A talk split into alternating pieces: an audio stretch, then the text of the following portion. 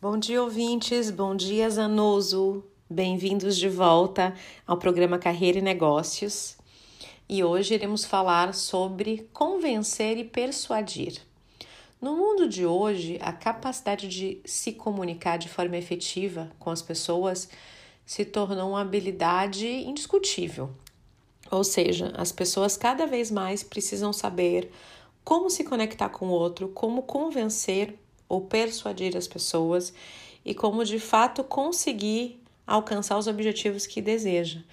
E a maior parte das coisas que hoje em dia a gente está fazendo e ou quer fazer depende muitas vezes quase que 100% no outro, em como temos esse relacionamento, como usamos a nossa rede de relacionamentos. Ou seja, sozinhos não conseguimos ir muito além.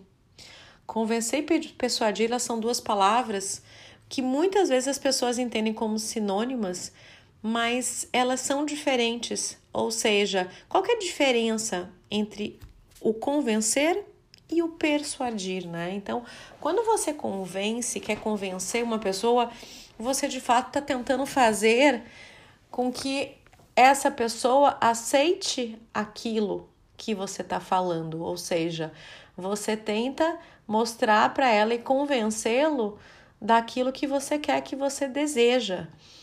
E a persuasão, ela tem muito mais argumentos, ou seja, quando você persuade e se movimenta para persuadir alguém, você está tentando trazer para aquela pessoa entendimento sobre aquilo que você enxerga e que muitas vezes a outra pessoa não enxerga. O convencimento ele está ligado à ideia de se sobrepor ao outro, de você se sentir, ou seja, maior, como se sua ideia fosse melhor. Você se coloca por vencido ali naquele processo. A persuasão ela se relaciona com a arte de argumentar, ou seja, a persuasão é uma habilidade dentro de, uh, da negociação, de você poder negociar melhor. Ou seja, fazer com que o outro compreenda o seu ponto de vista e perceba que a sua proposta é realmente boa. Ou seja, existe algo mais interativo, onde é importante que o outro entenda no seu detalhamento aquilo que você quer. E por que falar sobre persuasão nos dias de hoje? Porque hoje a gente vive um momento de muitas informações, onde as pessoas acessam múltiplos locais digitais e que muitas vezes, para que a gente consiga demonstrar ao outro sobre determin... alguma coisa e, e convencê-lo, na verdade, persuadi-lo sobre determinada coisa, a gente precisa de muitos mais dados e fatos porque antigamente, talvez com menos informações digitais, as coisas acontecessem de forma mais fluida. Então, agora eu vou falar para vocês sobre algumas dicas. Então, tá, Cristine, como é que eu faço para que eu consiga persuadir mais as pessoas e alcançar uh, os objetivos que eu desejo? Primeiro, tenha confiança no que você está dizendo. Confiança é a base para que você consiga persuadir a outra pessoa. Então, se você acredita, se você estudou, você sabe o que você está dizendo, você naturalmente vai passar essa verdade aos outros. Sem essa crença interna, você vai acabar gaguejando, demonstrando segurança e dificilmente você vai conseguir passar isso adiante.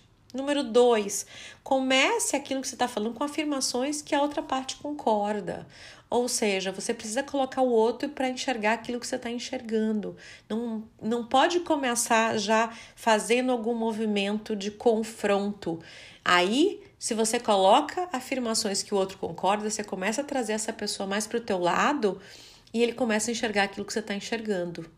Número 3, saiba também ouvir a outra pessoa. Persuadir não é só falar bem, é preciso saber ouvir do outro lado, conhecer o interlocutor. Em vez de usar esse tempo para planejar o que você vai dizer em seguida, dedique aquilo, a ouvir aquilo na essência, ou seja, quanto mais você ouve e, e se utiliza da escutativa, mais você vai conseguir organizar os seus argumentos para que eles sejam bem aceitos e para que você alcance seu objetivo. Número 4, mostre o positivo e o negativo do que está falando. Não tente convencer o tempo todo. Nenhuma ideia é perfeita e você precisa mostrar isso para o outro. É assim que você vai aumentar a tua credibilidade e, consequentemente, aumentar a sua persuasão. E o último ponto, mantenha a postura e seja gentil. Ou seja, você precisa de alguma forma estar agindo de forma fluida, você precisa considerar a ideia do outro, você precisa de alguma forma criar um ambiente saudável. Não se trata de uma batalha, e sim de uma conversa que pode ser pessoal ou profissional. Não se trata de vencer e perder. Ou seja, não é vencer ou perder, é permitir conhecer outros pensamentos e concordar com eles ou não. Espero ter contribuído. Meu nome é Cristina Dantas e sou consultora na área de desenvolvimento humano e organizacional. Muito obrigada e até a próxima. Tchau, tchau. Bom dia, ouvintes. Bom dia, Zanuso. Bem-vindos de volta ao programa Carreira e Negócios. E o tema da semana é gestão híbrida. Com o início da pandemia em 2020, iniciou-se um processo de adaptação a um mundo quase que completamente digital, principalmente quando se fala em gestão. O que, que aconteceu? As pessoas isoladas não podiam, de alguma forma, se, se conectar pessoalmente falando, fisicamente falando, e de uma hora para outra o modelo ficou restrito a trabalhos e gestão de pessoas via plataformas digitais, aplicativos de reunião entre outras coisas. As pessoas de alguma forma se adaptaram a isso. Foi muito importante no sentido de que muitas empresas com viés um pouco mais conservador, de alguma forma, viram isso como uma possibilidade, porque muitas empresas tinham bastante resistência em aceitar, afinal de contas, para eles o tempo de cadeira na bunda era mais importante do que o tempo de fato de produção das pessoas, e isso veio quebrando vários paradigmas, porque viu-se uma diminuição muito grande nos valores investidos em logística, transporte, reuniões e que de alguma forma poderiam ser revisados. Hoje, mais de um ano depois da pandemia, começa a voltar a um modelo híbrido e que talvez seja um modelo que vai ficar daqui para frente. A gestão híbrida ela faz parte desse novo normal. E ele é um gerenciamento simultâneo de tanto de equipes remotas como de equipes presenciais. E isso é uma realidade que está acontecendo no mundo inteiro. De alguma forma, o fato de ter esses dois modelos, ele acaba trazendo também um pouco mais de dificuldade, uma vez que a gente começa a perceber as pessoas vendo, enxergando diferença na forma que elas são tratadas, ou seja, existe um olhar que tem que ser muito cauteloso em relação a como fazer gestão das pessoas quando você tem uma equipe que está em casa, em home office, e outra equipe que está uh, no escritório, na empresa. Uh, segundo uma pesquisa recente da Gartner, 82% dos líderes empresariais pretendem manter seus funcionários em jornadas mistas, remoto e presencial e 47 dizem que tornarão o home office permanente. Eu, particularmente, acredito que o modelo híbrido é um modelo que veio para ficar. Essa flexibilidade em, eh, em relação à possibilidade de poder se trabalhar à distância, com todos os recursos que hoje a gente tem, que a gente acessa, ele é uma realidade é, fática e que vai trazer muitos benefícios principalmente quando a gente olha o tamanho do nosso país, a grandeza e a dificuldade que muitas vezes nos últimos anos eu vi da própria locomoção e da perda de tempo em deslocamento. Quando a gente volta para São Paulo, por exemplo, que é uma cidade com um alto nível de trânsito uh, e de deslocamento, de tempo gasto em deslocamento, a gente percebe o quanto que as pessoas se adaptaram a isso e estão mais produtivas. Mas, enfim, existem alguns pontos aqui importantes para reflexão. Primeiro, mantenha a saúde em primeiro lugar. Claro que o trabalho, o crescimento, o lucro é importante, mas mais do que tudo, a gente precisa parar para olhar para isso, olhar para a nossa saúde, saúde física, saúde mental. Ou seja, ter uma comunicação clara sobre isso, conversar, trocar figurinhas, entender se esse modelo híbrido está funcionando ou não. Eles precisam, os gestores, de uma forma geral, adorar, ah, desculpa, adotar posturas mais flexíveis e poder oferecer um apoio psicológico mais presente para sua equipe. Um outro ponto é aperfeiçoar a rotina e a comunicação, ou seja, aquele modelo antigo que funcionava, talvez agora não funcione mais. E aí, talvez precise ter um equilíbrio entre as coisas, um pouco maior do que se tinha antes.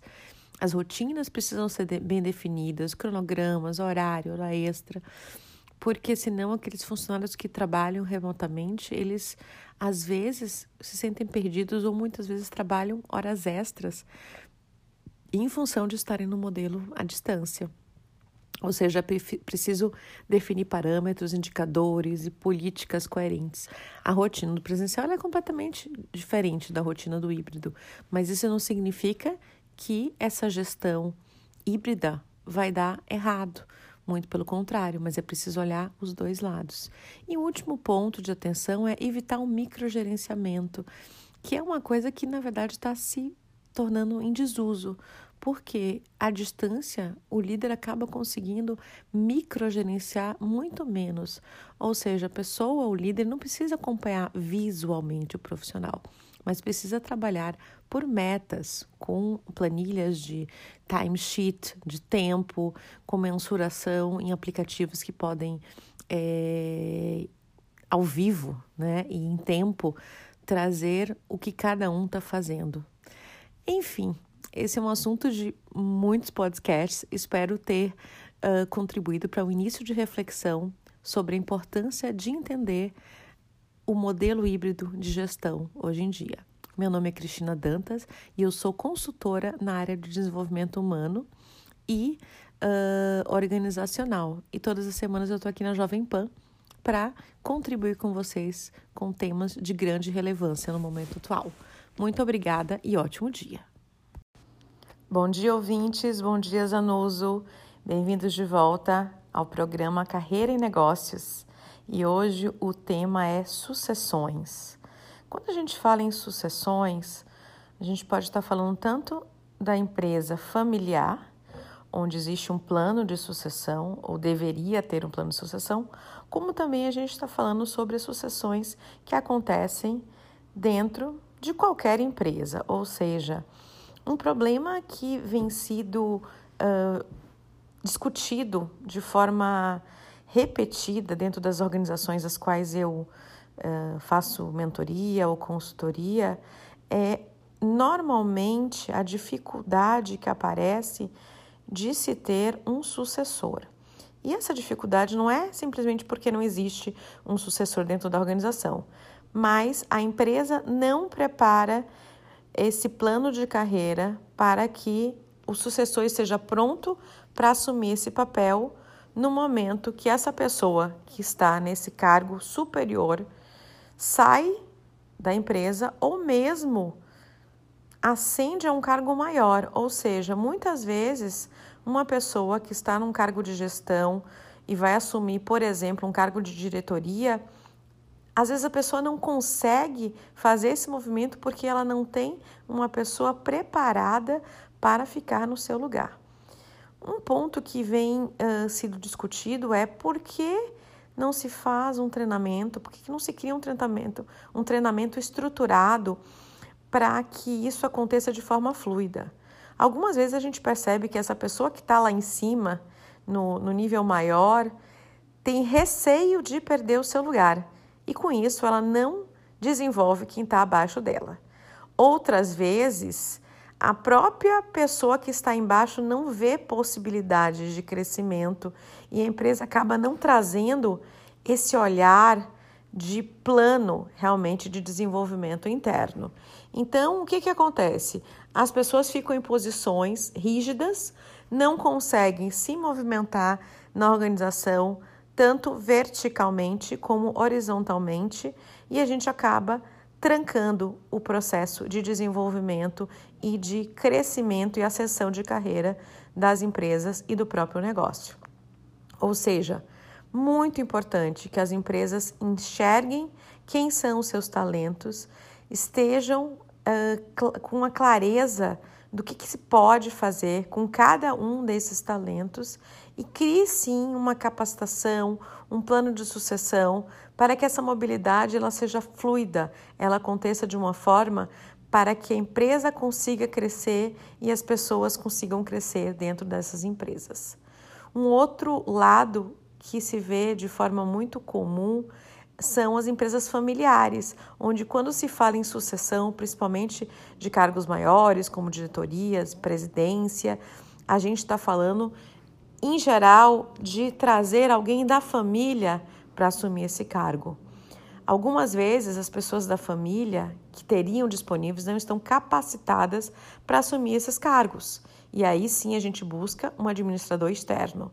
Mas mesmo quando a família é, possui recursos, recursos de pessoas para trazer para essas posições, para liberar essas pessoas que de alguma forma já estão na idade de aposentadoria ou mesmo de traçar um novo caminho para a carreira, o que acontece de fato é que não existe um olhar sobre a seleção desses profissionais e muito menos a capacitação desses profissionais. Não é simplesmente escolher alguém que está na família para assumir essa posição, mas além disso, é poder ter alguém preparado para assumir esse lugar, esse papel em que essa geração que está fechando o ciclo vai sair do negócio. Então, isso gera, claro, apego. As pessoas que estão lá em cima têm dificuldade de abrir mão do seu espaço gera muitas vezes conflitos, porque às vezes não é só uma empresa uh, única dentro da família, são várias famílias que têm várias empresas dentro do mesmo negócio. Então, existe uma série de coisas que precisam ser olhadas e pensadas, e que quanto mais cedo isso for olhado, mais cedo esse processo acontece e a fluidez e o bom resultado acaba vindo como consequência. Então, o olhar de hoje é como é que você está tratando os seus talentos dentro da sua organização. Você capacita ele, você tem selecionado, você tem um braço direito na empresa que se em algum momento você precisar de uma substituição, ele está pronto e preparado para isso? E dentro da tua empresa familiar, esse plano de sucessão, ele já foi desenhado? Ele realmente é um plano eficaz para que a gente mantenha, de alguma forma, o crescimento do negócio e essa empresa sustentável a longo prazo? Enfim, espero ter trazido esse tema para sua reflexão. Meu nome é Cristina Dantas, eu sou consultora na área de desenvolvimento humano e organizacional.